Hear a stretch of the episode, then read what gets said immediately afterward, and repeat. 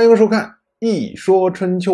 本年秋天七月初三，宋禹、齐鲁府、魏晋三个人在温地会面，并且呢，在瓦房举行盟誓。这次盟誓最大的目的就是抹平了东门之战。不过有意思的是，郑国没有参加，所以呢，实际上。齐国出面，然后让宋魏同意，不再因为东门之战后面你报复我，我报复你，往返没有尽头，把这儿断掉了，等于这个事情平掉了。如果以后再要打的话呢，哎，大家再找借口来。因为不管怎么样，郑务生是感谢齐鲁府的，认为齐鲁府帮自己办了事情，所以呢，本年的八月，郑务生。引导齐鲁府去朝见天王吉林。哎，虽然你看郑国和王室的关系非常差，但是不管怎么说，郑国现在仍然是王室的左卿氏啊。虽然比原来差了点，变成卿氏变成左卿氏，还是在天王面前说得上话，所以他才可以引导齐鲁府去朝见天王。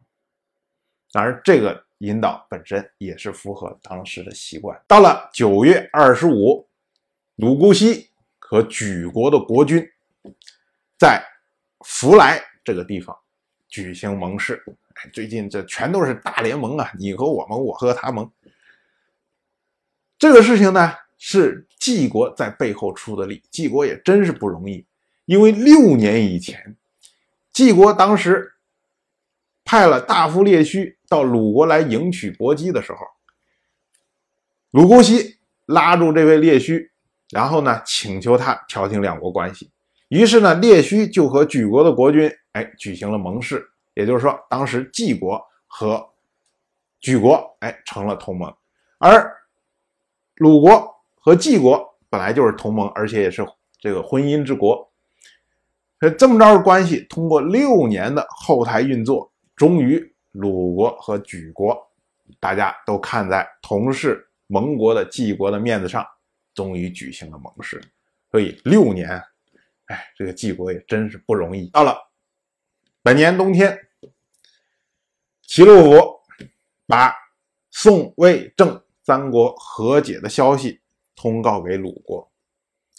鲁国呢，一听，哎，总算这个皆大欢喜。这从四国伐郑、五国伐郑以来，所有的这些事情等于都抹平了。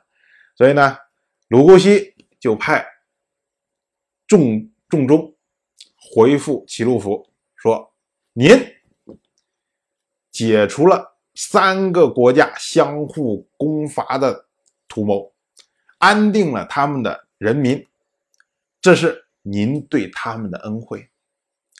寡人听说这件事情之后。”不敢不接受您的美德，哎，这是等于是鲁姑息拍了拍齐鲁府的马屁，大家反正皆大欢喜嘛。到了本年十二月，吴还去世，这位吴还就是六年前攻入齐国的那位司空吴还。